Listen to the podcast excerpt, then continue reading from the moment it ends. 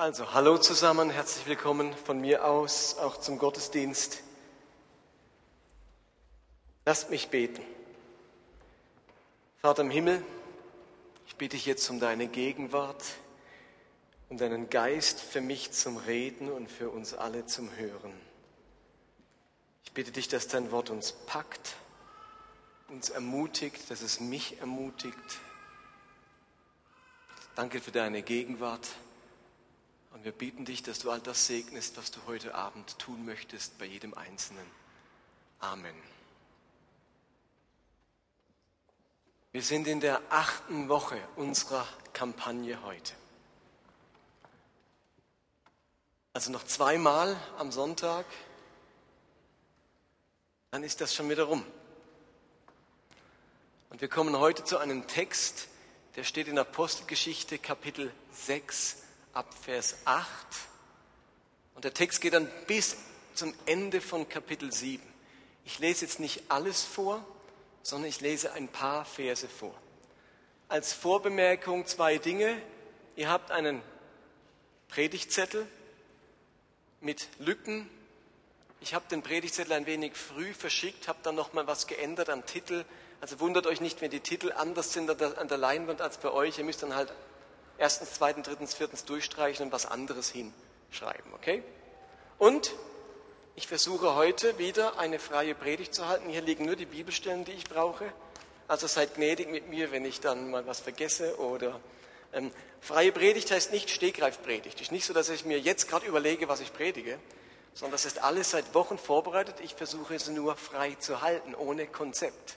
Ich habe es hier sicherheitshalber da, falls ich es bräuchte, aber okay, und Doris, wenn ich dich vergesse, muss ich sagen, vielleicht passiert mir das. Also, wenn ihr eine Bibel habt, schlagt doch Apostelgeschichte 6 auf, ab Vers 8. Ich lese aus unserer Kampagnenbibel und da heißt es, Verhaftung des Stephanus, von Gottes Gnade geleitet und mit seiner Kraft erfüllt, vollbrachte Stephanus unter der Bevölkerung große Wunder und außergewöhnliche Dinge. Aber es regte sich auch Widerstand gegen ihn. Und zwar in der sogenannten Synagoge der Freigelassenen, zu der Juden aus der Gegend von Cyrene, aus Alexandria und aus den Provinzen Zilizien und Asien gehörten. Einige Mitglieder dieser Synagoge fingen Streitgespräche mit Stephanus an. Doch gegen die Weisheit, die aus seinen Worten sprach, und gegen die Kraft des Heiligen Geistes, mit der er redete, konnten sie nichts ausrichten. Da stifteten sie einige, da stifteten sie einige Männer dazu an, die Behauptung zu verbreiten, Stephanus habe lästerliche Dinge über Mose gesagt und Gott verhöhnt. Sie hätten es mit eigenen Ohren gehört. Nachdem seine Gegner auf diese Weise das Volk, die Ratsältesten und die Gesetzeslehrer gegen Stephanus aufgehetzt hatten, fielen sie über ihn her und schleppten ihn vor den Hohen Rat. Dort ließen sie falsche Zeugen auftreten, die behaupteten, dieser Mensch äußert sich in einem, in einem fort abfällig über unseren heiligen Tempel und über das Gesetz. Wir haben ihn zum Beispiel sagen hören, dieser Jesus von Nazareth werde den Tempel niederreißen und die Ordnungen, Ordnungen ändern, die Mose uns im Auftrag Gottes gegeben hat. Als die im Ratssaal saßen, alle, die im Ratssaal saßen, richteten ihren Blick nun auf Stephanus, gespannt, was er zu seiner Verteidigung vorbringen würde. Zu ihrem Erstaunen sahen sie, dass sein Gesicht leuchtete wie das Gesicht eines Engels. Und jetzt in Kapitel 7 kommt die lange, lange Verteidigungsrede dieses Stephanus. Wenn ihr euch an letzten Sonntag erinnert, da ging es darum, dass es einen Konflikt gab in dieser ersten Gemeinde. Die griechischsprachigen Witwen fühlten sich vernachlässigt in ihrer täglichen Versorgung gegenüber den hebräischsprachigen Witwen. Und die Apostel lösten das Problem dadurch, dass sie sieben Diakone wählen ließen, sieben Gemeindehelfer. Und die haben dann besonders diese griechischsprachigen Witwen versorgt. Einer dieser sieben Diakone war Stephanus, um den es in diesem Bibelabschnitt ging und der heute unsere Hauptperson ist. Dieser Stephanus hat nicht nur die Witwen versorgt, der hat sich nicht nur um die Armen in der Gemeinde gekümmert, dieser Stephanus hat von seinem neu gefundenen Glauben erzählt. Ihr müsst euch vorstellen, die Gemeinde war noch nicht alt, da waren vielleicht ein paar Monate, maximal ein paar Jahre vergangen. Das war für viele ganz neu, an diesen Christus als, an diesen Jesus als Messias, als Christus zu glauben. Und jetzt fängt dieser Stephanus an, auch von seinem Glauben zu erzählen. Das war dem so wichtig, der war so heiß darauf, seinen Leuten etwas von seinem Glauben zu erzählen. Und nun kam es zum Konflikt mit den jüdischen Autoritäten. Ihr habt ja gemerkt in dem Text, er wird verhört, er wird verhaftet. Und die Frage ist, warum? Warum kam es zum Konflikt? Lasst mich euch ein bisschen historischen Hintergrund schildern. Hier in Basel haben wir ganz verschiedene christliche Kirchen. Da gibt es eine reformierte Kirche für die Menschen, die reformiert sind. Wir haben am Klarerplatz die katholische Kirche, die römisch-katholische. Wir haben am Kantonspital die altkatholische Kirche. Gegenüber im Waisenhaus ist die lutherische Kirche. Geht man ein bisschen über die Brücke ins Alp, St. Albantan, ist dort die serbisch-orthodoxe Kirche. Wir haben die Heilsarmee. Wir haben eine Gemeinde für Koreaner in Basel. Wir haben eine tamilische Gemeinde. Es hat in dieser Stadt ganz viele verschiedene christliche Kirchen. Und die sind unterteilt nach Glaubensrichtungen und vor allem auch nach Herkunft. Wir haben eben eine griechisch-orthodoxe, eine serbisch-orthodoxe, eine rumänisch-orthodoxe, eine tamilische, eine koreanische, ähm, hier eine gemischte. Also wir haben ganz viele Kirchen in dieser Stadt. Nun, das war in Jerusalem vor 2000 Jahren nicht groß anders. Der Talmud berichtet, dass es zur Zeit Jesu 400 Synagogen in Jerusalem gab. Nun, wahrscheinlich ist diese Zahl etwas überhöht. Aber wir können davon ausgehen, dass es in Jerusalem zur Zeit Jesu mehrere Synagogen gab. Wenn es nur 40 waren, zehnmal so wenig, waren es immer noch eine Menge. Da gab es also den einen großen Tempel. Und am Tempel, dort kam man zu den großen Festen, zum Passa und zum ähm, Versöhnungstag und so weiter. Dort hat man die Opfer gebracht. Dort waren die Priester.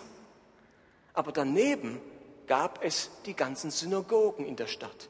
In die Synagoge ging man am Schabbat. Das war die Schule für die jüngeren Menschen, für die Kinder. Das war der Versammlungsort für die Erwachsenen. Dort hat man über seinen Glauben debattiert. Dort hat man diskutiert. Das kennt ihr vielleicht heute noch von Filmen über das Judentum oder Dokumentationen, wie Juden gerne streiten und Streitgespräche führen und miteinander diskutieren und die Köpfe zusammenstecken. Das hat man damals schon gemacht. Man hat miteinander gestritten. Und nun heißt es in unserem Text, aber es regte sich auch Widerstand gegen Stephanus, und zwar in der sogenannten Synagoge der Freigelassenen, Libertiner auf Griechisch. Zu den Juden, äh, zu der Juden aus der Gegend von Cyrene, aus Alexandria und aus den Provinzen Silizien und Asien gehörten. Es gab also eine spezielle Synagoge in Jerusalem, die beherbergte vier Personengruppen. Zum einen sogenannte Freigelassene. Freigelassene, das waren Juden, Dies haben, die wurden zur Zeit vom äh, dem Kriegsherrn, dem römischen Pompeius, gefangen genommen, nach Rom verfrachtet, wurden dort als Sklaven verkauft und die wurden inzwischen in erster oder zweiter Generation wieder freigelassen. Es waren also freigelassene Sklaven, die sind zurückgekehrt nach Jerusalem und hatten jetzt eine eigene Synagoge, eine Synagoge für Freigelassene. Aber zusätzlich trafen sich in dieser Synagoge noch Juden aus vier verschiedenen Orten nämlich Juden aus Cyrene, aus Alexandria, aus Zilizien und Asien. Und scheinbar gehörte Stephanus zu dieser Synagoge. Wir haben ja letzten Sonntag gehört, dass die sieben Diakone, die gewählt wurden, alles hellenistische Juden waren. Eben Juden aus der gleichen Gruppe wie unsere Witwen, die vernachlässigt wurden. Stephanus, sein Name ist griechisch, nicht hebräisch, Stephanos. Er war ein griechisch sprechender Jude und er gehörte wohl auch zu einer griechisch sprechenden Synagoge. Und wir wissen, erfahren hier, er gehörte zu dieser speziellen Synagoge.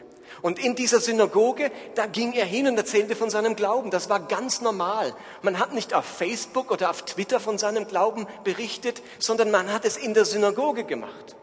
Das war auch üblich für Paulus auf den Missionsreisen. Wenn er irgendwo hinkam in eine Stadt, dann ging er erst einmal in eine Synagoge, hat dort von seinem Glauben erzählt, dort Streitgespräche geführt und erst wenn die Juden ihn abgelehnt haben, ging er dann zu den Heiden. Das war immer der erste Ort. Und auch Stephanus geht als erstes in seine Synagoge, wo er vielleicht schon seit Kindheit hingeht und erzählt, Leute, wisst ihr, was ich entdeckt habe? Die Schriften haben mir gezeigt und das Leben von diesem Jesus haben mir gezeigt, er ist der Messias. Und dann heißt es in Vers 9, einige Mitglieder dieser Synagoge fingen Streitgespräche mit Stephanus an. Jetzt kam es zum Streit, zum Eklat.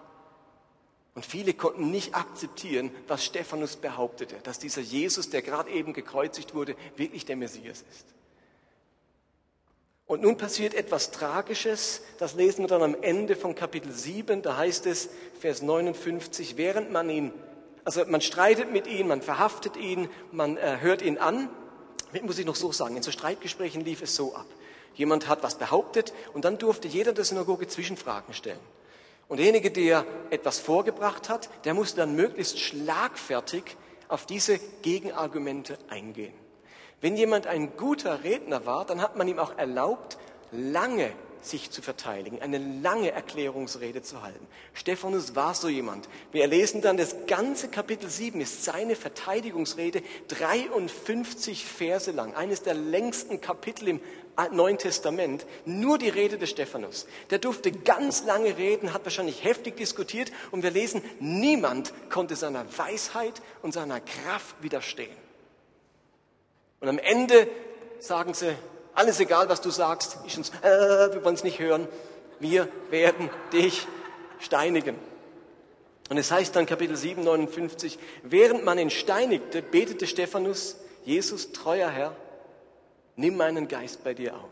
Er sank auf die Knie und rief mit lauter Stimme, Herr, rechne ihnen diese Sünde nicht an. Das waren seine letzten Worte, dann starb er. Und jetzt ein ganz wichtiger Satz. Saulus, Saulus aber hatte Gefallen an seinem Tod.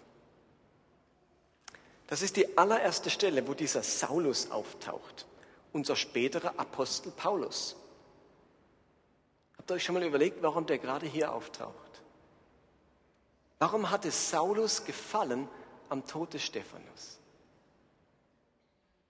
So ein Gefallen, dass aus ihm dann ein massiver Christenverfolger wurde. Das hat seinen Grund. Was habe ich gerade gesagt? Was für Juden trafen sich in der Synagoge des Stephanus? Wir haben gelesen, Juden aus der Gegend von Cyrene. Woher stammt denn Paulus? Wo kommt denn unser Paulus her? Wenn ihr bei Kapitel 21 ankommt in der Apostelgeschichte, dann lesen wir dort, wie Paulus sich einmal verteidigt. Er wird in Jerusalem gefangen genommen und wir wissen, Paulus, woher bist du, woher stammst du? Und er sagt er, Kapitel 21, Vers 39, Paulus sagte, ich bin ein Jude aus der Provinz Zilizien, ein Bürger von Tarsus, einer nicht unbedeutenden Stadt. Unser Paulus stammt aus der Provinz Zilizien. Wo geht ein Jude aus der Provinz Zilizien hin in Jerusalem? In welche Synagoge? in die Synagoge, wo sich die Juden aus der Provinz Zilizien getroffen haben. Zufällig die gleiche Synagoge, in die Stephanus ging. Paulus oder Saulus und Stephanus sind sich begegnet in dieser Synagoge.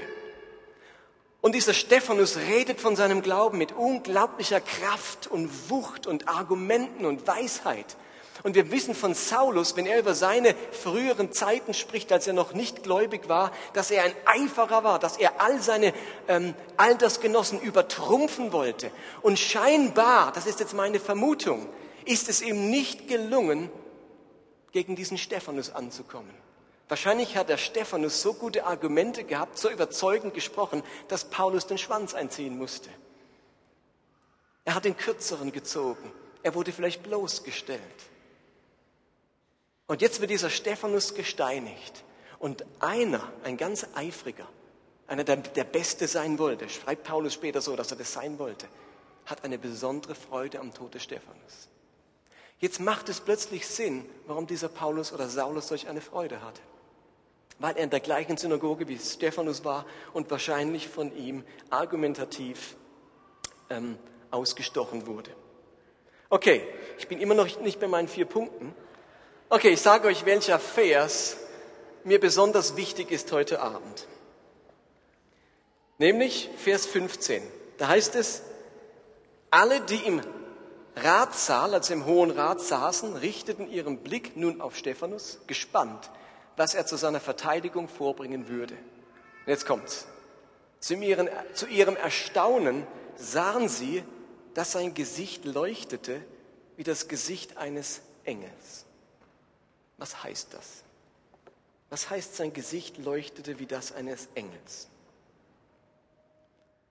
Und Stephanus muss etwas ausgegangen sein.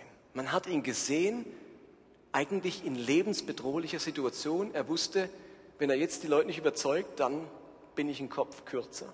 Ich werde hier gerade der Gotteslästerung angeklagt und er wusste, dass Gotteslästerung kein Kavaliersdelikt war. Dafür kriegt man nicht nur Punkte in Flensburg, dafür wird man gesteinigt. Und nun sieht man diesen Stephanus an und er leuchtet wie ein Engel. Sein Gesicht leuchtet wie das Gesicht eines Engels. Ihr dürft euch nun nichts Mystisches unter diesem Satz vorstellen. Das war eine jüdische Redewendung. Man hat diese Redewendung übernommen vom ersten Ereignis, wo das überhaupt mal passiert ist. Wer weiß, wo zum ersten Mal jemandes Angesicht so geleuchtet hat? Wo war das?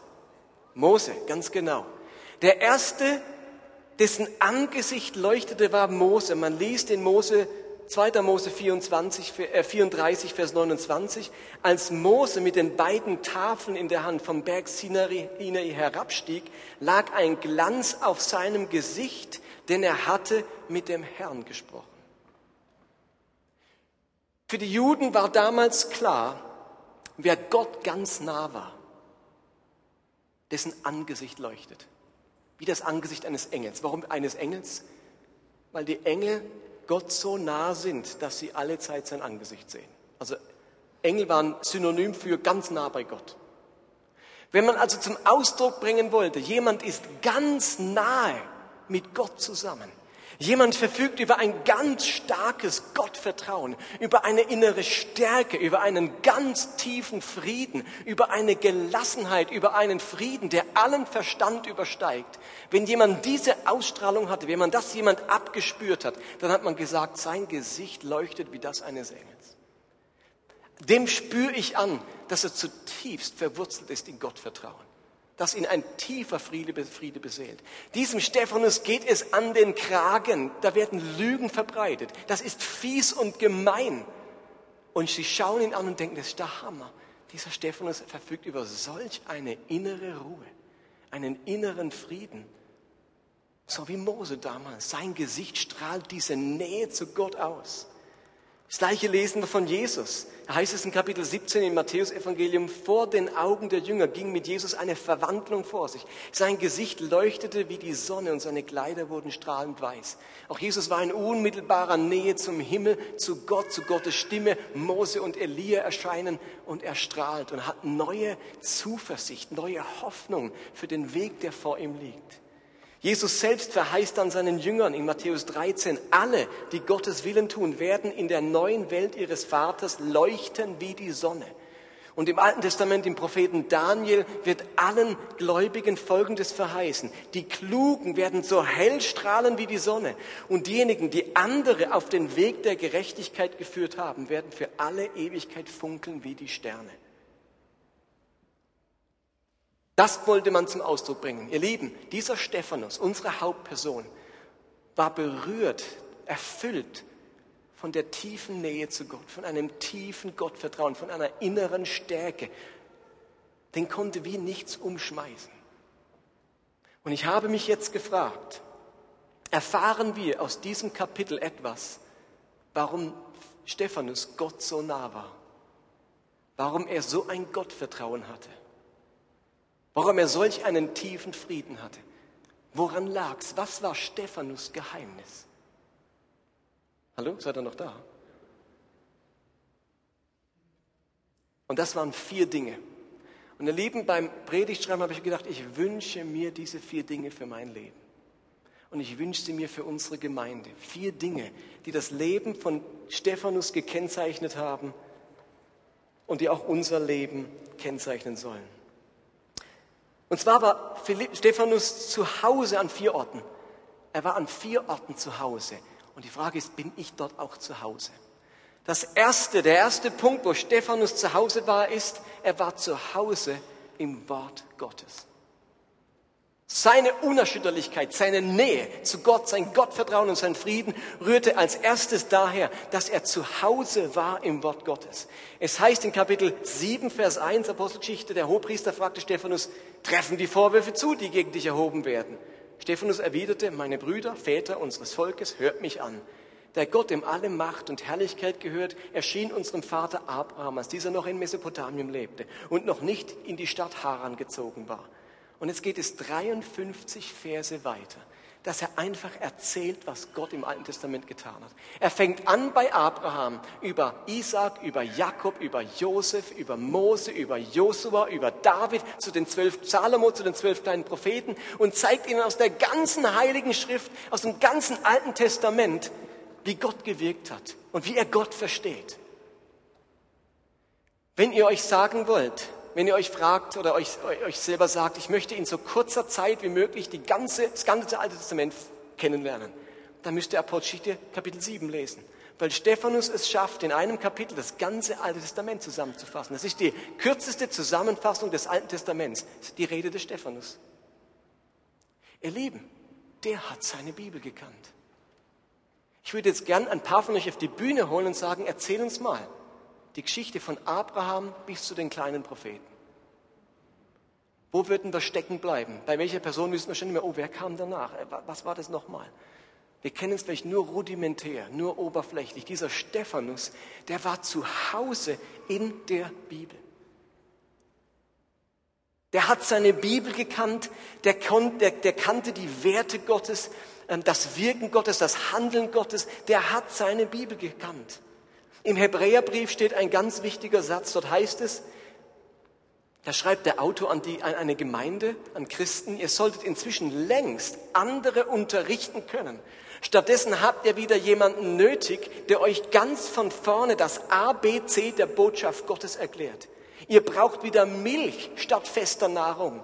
Denn wem man noch Milch geben muss, der ist unerfahren in dem Wort der Gerechtigkeit, denn er ist ein kleines Kind. Was der Autor hier sagt, ist, wir müssen, wir dürfen nicht unerfahren im Wort Gottes sein, im Wort der Gerechtigkeit. Wir müssen erfahren sein darin. Ihr Lieben, wer unerfahren ist in der Bibel, der bleibt ein geistliches Kind.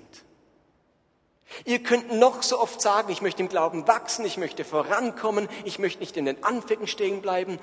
Hebräer, der Hebräerbrief sagt uns, wer unerfahren ist, wer keine Erfahrung sammelt mit der Bibel, der kommt nicht übers ABC des Glaubens hinaus. Der bleibt ein unmündiger, unreifer Christ. Wir müssen verwurzelt sein in dieser Bibel. Wir müssen sie kennenlernen.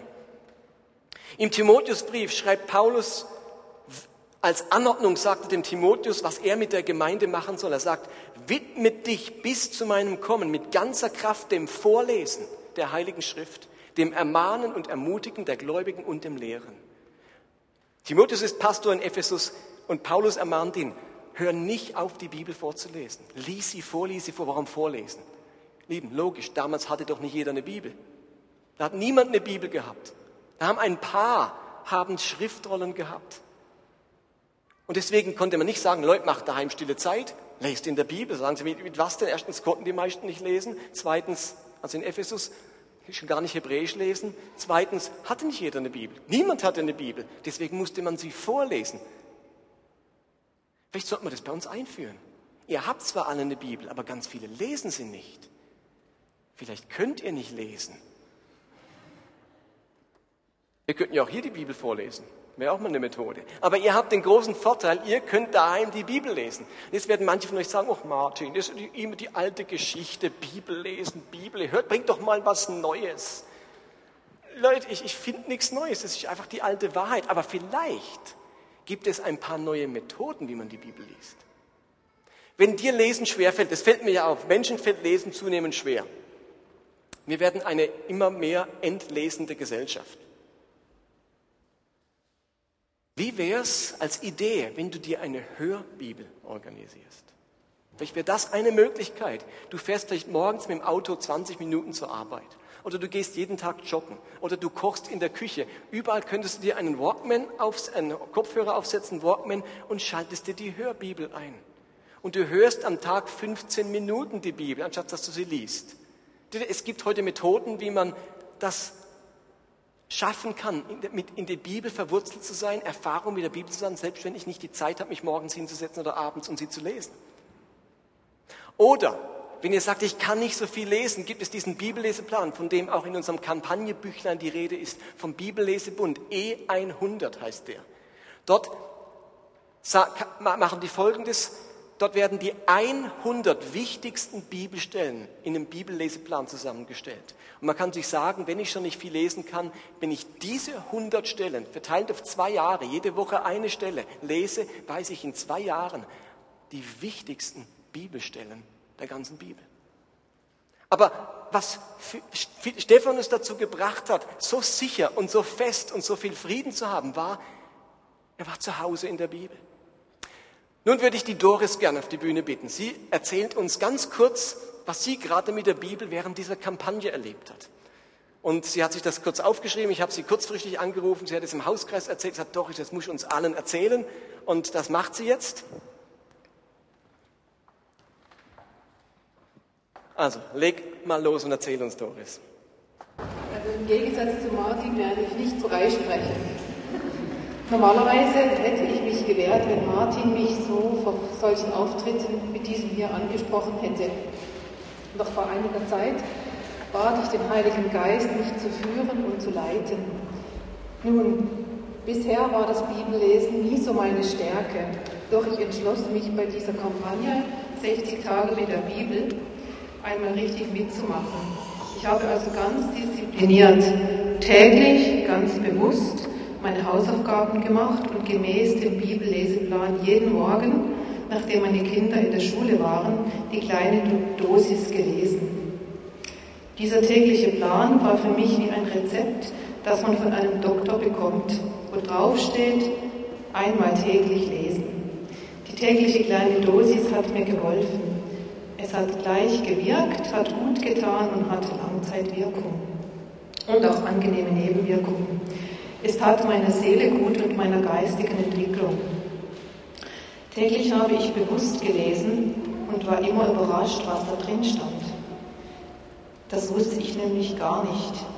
Ich fand es total interessant und habe selber entdeckt, was für Kostbares für mich persönlich da überhaupt drin steht. Voraussetzung beim Lesen war immer Ruhe und Konzentration. Dann war immer dieser Heilige Geist beim Lesen bei mir und er hatte Zugang. Das fand ich jeden Morgen fantastisch. Es hat mich das auch den Tag über begleitet, jeden Tag aufs Neue. Es hat mich jeder Tag neu inspiriert und ich bekam im Alltag eine andere Perspektive. So hat die kleine tägliche Dosis dazu geführt, dass ich täglich in der Beziehung zu Gott war und ihm immer wieder ein Stückchen näher gekommen bin. Nur schade, dass dieses Rezept jetzt bald abläuft. Ich glaube, ich muss mir nach Ablauf dieses Rezeptes in zwei Wochen wieder ein neues verschreiben lassen.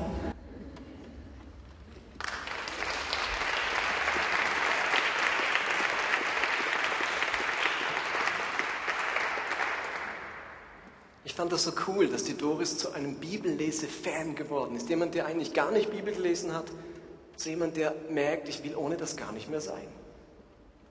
Und Doris ist jetzt kein Spezialfall. Ihr Lieben, das kann allen passieren. Ich glaube, das wird allen passieren, weil ich glaube, dass diese Bibel Kraft hat. Wenn ich euch sagen würde, lest alle den neuesten Roman von Dan Brown, dann wüsste ich nicht, ob der allen gefällt, ob der allen was bringt, ob den allen spannend finden. Aber ich kann euch eins sagen, wer anfängt, die Bibel zu lesen, der wird mit Kraft konfrontiert, mit Leben konfrontiert, mit Weisheit konfrontiert, das wird bei allen etwas auswirken. Ich glaube immer noch dran, dass die Bibel Gottes Wort ist und dass sie voller Kraft steckt. Und deswegen haben wir auch bei dieser Kampagne gesagt, wir lesen nicht irgendein Buch, wir lesen miteinander die Bibel. Das hat Stephanus gemacht. Er hat die Bibel gelesen. Er war zu Hause im Wort Gottes. Und darum hatte er so viel innere Kraft.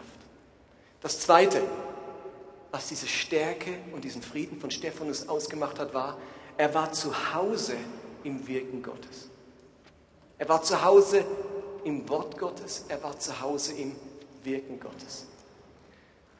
Wir lesen in Kapitel 6, Vers 8, in unserem Kapitel hier, von Gottes Gnade geleitet und mit seiner Kraft erfüllt, vollbrachte Stephanus unter der Bevölkerung große Wunder und außergewöhnliche Dinge.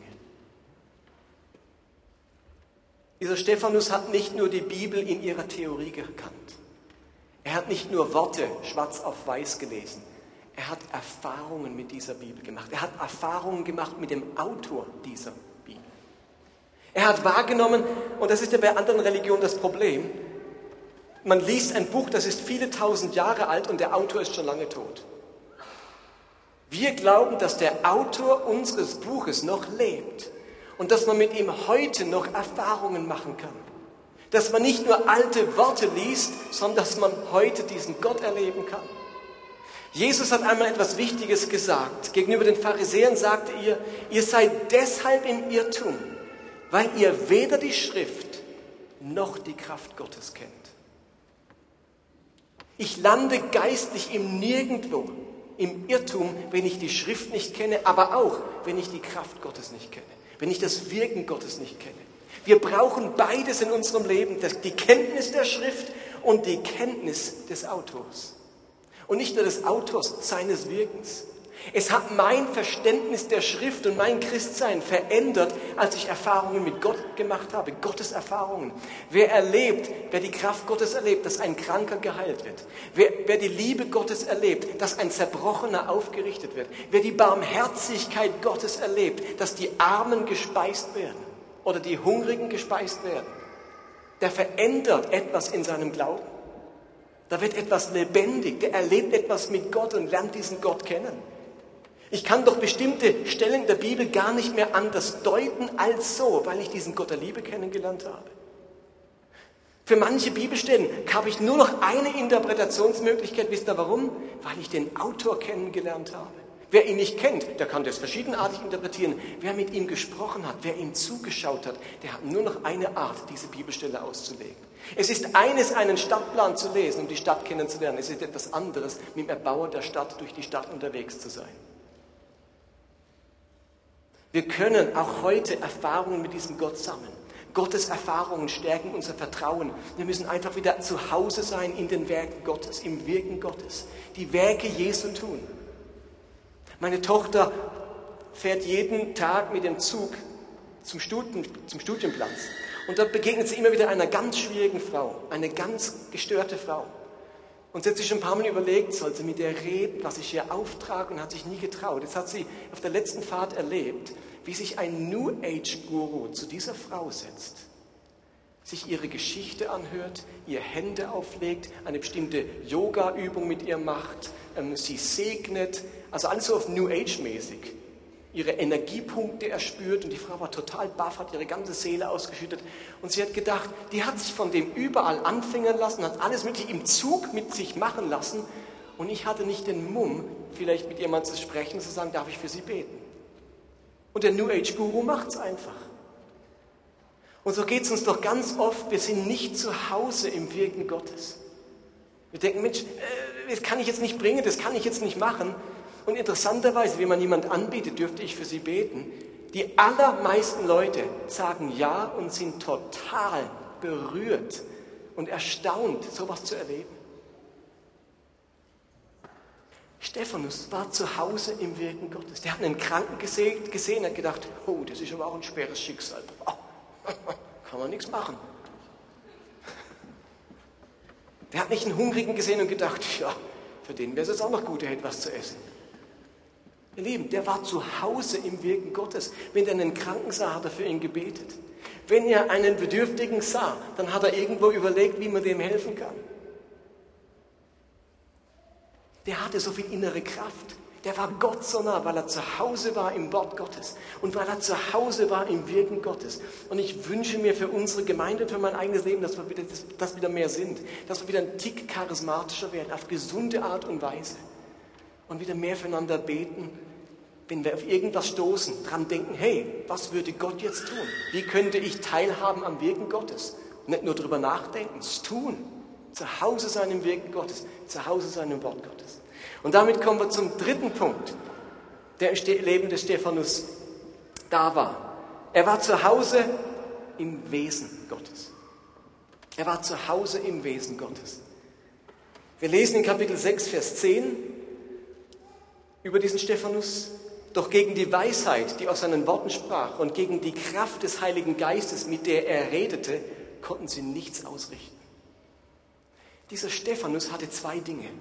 Er war voll Heiligen Geistes und voll Weisheit. Das finden wir jetzt in der ganzen Apostelgeschichte. Diese ersten Christen waren einfach voll Heiligen Geistes und voll Weisheit. Das war deren Markenzeichen, voll Heiligen Geistes. Und ich habe mir lange überlegt, was heißt das? Warum konnten die ihm nicht widerstehen? Was bedeutet diese Kombination aus Weisheit und Heiligen Geist? Und es gibt eine Stelle im Korintherbrief, die, glaube ich, wie keine andere beschreibt, was der Heilige Geist in uns tun kann, um so eine innere Sicherheit und Stärke zu gewinnen. Das wird beschrieben im 1. Korintherbrief Kapitel 2. Ist kein einfacher Text. Man könnte über den Text eine ganze Predigt halten, aber ich versuche euch ein bisschen zu schildern, was der Heilige Geist wohl gemacht hat im Leben von Stephanus. Er hat nämlich eines bewirkt. Dadurch, dass er zu Hause war im Wesen Gottes, oder er war zu Hause im Wesen Gottes, weil der Heilige Geist ihm eine Fähigkeit geschenkt hat, nämlich mit den Augen Gottes zu sehen. Stephanus konnte mit den Augen Gottes sehen. Das war das, was der Heilige Geist in ihm bewirkt hat. Es heißt im Korintherbrief, jetzt hört. Paulus unterscheidet da zwischen Menschen mit Heiligen Geist und ohne Heiligen Geist und was der Unterschied ist. Und er sagt, es heißt ja in der Schrift, kein Auge hat je gesehen, kein Ohr hat je gehört und kein Mensch konnte sich jemals auch nur vorstellen, was Gott für die bereithält, die ihn lieben. Uns, also uns Christen, hat Gott dieses Geheimnis durch seinen Geist enthüllt. Durch den Geist, der alles erforscht. Auch die verborgensten Gedanken Gottes. Was macht der Heilige Geist? Wir haben ihn erstens und dieser Heilige Geist erforscht die Tiefen, das Verborgene, die Gedanken Gottes. Nur Gottes Geist ist dazu imstande. Genauso, denn genauso wie die Gedanken eines Menschen nur diesem Menschen selbst bekannt sind, und zwar durch den menschlichen Geist, genauso kennt auch nur der Geist Gottes die Gedanken Gottes. Niemand sonst hat sie je ergründet. Macht Sinn, oder? Nur ich weiß, was ich denke, mein Geist. Ich weiß nicht, was die Erika gerade denkt. Und sie weiß nicht, was ich gerade denke. Wobei ich schwätze es ja gerade aus. Aber zumindest, niemand kann Gedanken lesen. Nur der eigene menschliche Geist weiß, was ich denke. Nur mein Geist kann mit meinen Augen sehen, stimmt's? Und nur der Heilige Geist weiß, was Gott denkt. Nur der Heilige Geist kann mit Gottes Augen sehen. Nur der Heilige Geist weiß, was Gott denkt, fühlt, was er will, was er empfindet, wie sein Wesen ist. Stimmt's? Ist bisher logisch, oder? Weiß sonst niemand außer dem Heiligen Geist. Vers 12. Wir aber haben diesen Geist den Geist, der von Gott kommt, nicht den Geist der Welt. Darum können wir auch erkennen, was Gott uns in seiner Gnade alles geschenkt hat. Wir haben jetzt diesen Geist. Wir können mit den Augen Gottes sehen. Ein Mensch, der Gottes Geist nicht hat, lehnt ab, was von Gottes Geist kommt. Er hält es für Unsinn und ist nicht in der Lage, es zu verstehen, weil ihm ohne den Geist Gottes das nötige Urteilsvermögen fehlt. Wer hingegen den Geist Gottes hat, ist imstande, über alle Dinge angemessen zu urteilen, während er selbst von niemand, der Gottes Geist nicht hat, zutreffend beurteilt werden kann. Ein Mensch, der den Geist Gottes hat, der kann alles verstehen, was von Gott kommt.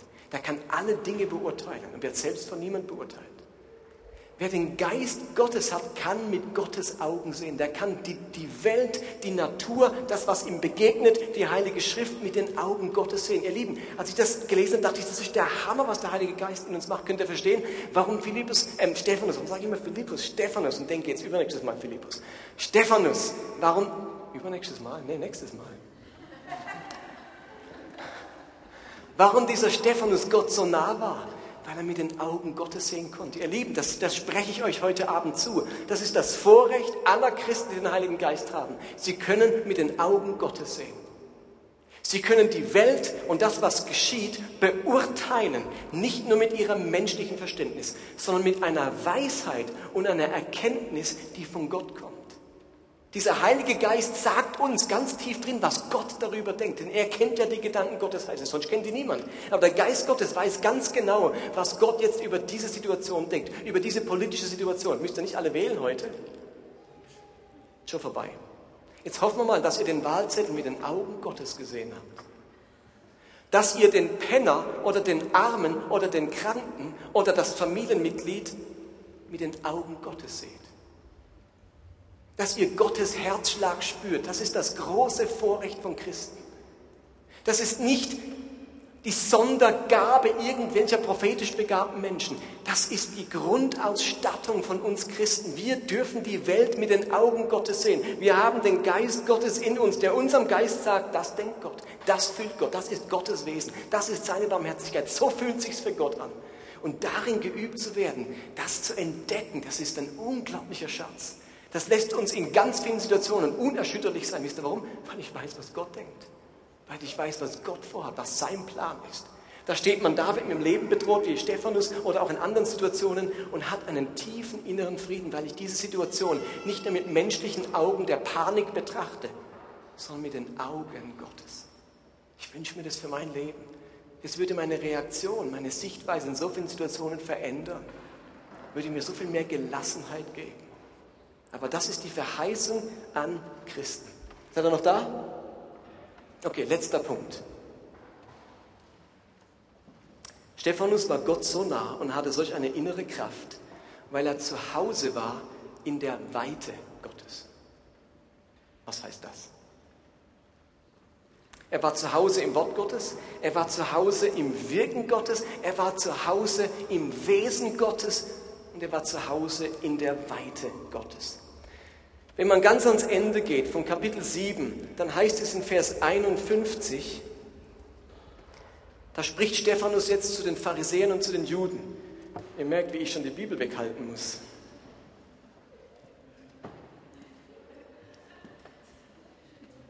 Okay, ich muss es von hier lesen. Ah, da steht es ja. Das sind nur meine Kontaktlinsen, okay? Kontaktlinsen machen alles etwas kleiner. Selbst der Arzt hat keine Erklärung dafür. Ich will mit den Augen Gottes sehen, auch wenn meine eigenen Augen einen bisschen längeren Arm erfordern. Es heißt in Apostel 7, 51, starkköpfig seid ihr. Im Herzen seid ihr wie die Menschen, die Gott nicht kennen und taub für die Wahrheit sind. Könnt ihr nicht endlich aufhören, euch dem Heiligen Geist zu widersetzen? Eure Vorfahren taten es und ihr macht es genauso. Starkköpfig seid ihr starkköpfig. Stephanus wusste eins. Ich komme ab vom rechten Weg. Ich komme ab von Gott, von seiner Kraft, von seiner Hoffnung, wenn ich starkköpfig bin. Das waren seine Zuhörer. Starkköpfig. Woher kommt der Begriff starkköpfig? Das, was Stephanus nicht sein wollte, war starkköpfig, denn das waren ja seine Gegner. Das, das Wort, das griechische Wort, stammt aus dem bäuerlichen Leben. Und es bedeutet wörtlich einen harten Nacken haben. Einen harten Nacken haben. Man könnte auch sagen, den Nacken steif machen. Man hat es gebraucht von Ochsen, die den Nacken hart gemacht haben und sich nicht unter das Joch drücken lassen wollten. Versteht ihr? Man musste den Ochsen den Kopf runterbeugen, dass sie unter das Joch kamen. Und nun gab es Ochsen, die haben den Hals steif gemacht, weil sie nicht unter das Joch wollten. Und da musste man und aus diesem Bereich des bäuerlichen Lebens kommt dieser Ausdruck starkköpfig. Man könnte auch sagen halsstarrig, stur, bockig, engstirnig. Halssteif machen heißt, ich gucke nicht nach links und rechts, interessiert mich alles nicht hier, das ist meine Sicht, ich will nichts wissen von dort und von dort. Mein Hals, mein Nacken ist steif, ich gucke nur noch da. Nur das gilt, nur das will ich. Ich bin stur und bockig und engstirnig. Und Stephanus wusste, wenn ich nah an bei Gott sein will, wenn ich seine Hoffnung spüren will, seine Kraft in mir tragen will, dann darf ich kein starkköpfiger Mensch sein. Dann muss ich die Weite Gottes in mir tragen, die Offenheit des Heiligen Geistes in mir tragen. Und mir fällt einfach auf, dass das Christentum manchmal gerade zur Stur- und Engstirnigkeit neigt. Kennt ihr das ein bisschen? Religion hat leider die Tendenz, Menschen anstatt weit und offen verbohrt und stur zu machen. Und vielleicht geht es manchen von euch so. Da glaubt man etwas seit 30 Jahren. Es hat irgendwann mein Pastor XY in meiner ersten Gemeinde gesagt und seitdem ist es so. Rockmusik in der Kirche, das ist nicht biblisch. Frauen in der Gemeinde sollen schweigen. Zungenreden ist vom Teufel. Und so weiter und so fort. Da gibt es solche Meinungen, die hat man irgendwann übernommen, seither nie mehr reflektiert. Niemand hat eine Chance, das zu korrigieren, weil der Nacken steif ist. Ich bin nicht offen. Und es braucht Offenheit. Es braucht ein Verständnis für die Weite Gottes, wenn ich nah am sein Herzen sein will. Weil Gott breiter ist, weil Gott nicht so eng ist, wie wir es sind, wenn ich mein Herz zumache vor anderen Christen, vor anderen Denominationen, vor anderen Erfahrungen, dann werde ich vieles verpassen, was Gott für mich hätte. Dann bin ich vielleicht manchmal ganz weit weg von ihm, weil ich hier stehe und Gott macht aber gerade was da drüben. Ich möchte bei dem Gott bleiben, selbst wenn es mich herausfordert, wenn es von mir eine Weite fordert, die ich nicht immer hinbekomme. Die Juden waren stur. Da hat man lieber, weil man diese Lehre von Jesus nicht ertragen konnte, ihn gekreuzigt, als hinzuhören. Und das geschieht auch heute noch. Da spielt man lieber so lange Kirchenorgel, bis man auch den letzten Jugendlichen verjagt hat. Da tut man lieber so lange an der unver am unverheirateten Dasein der Priester festhalten, bis sie ausgestorben sind.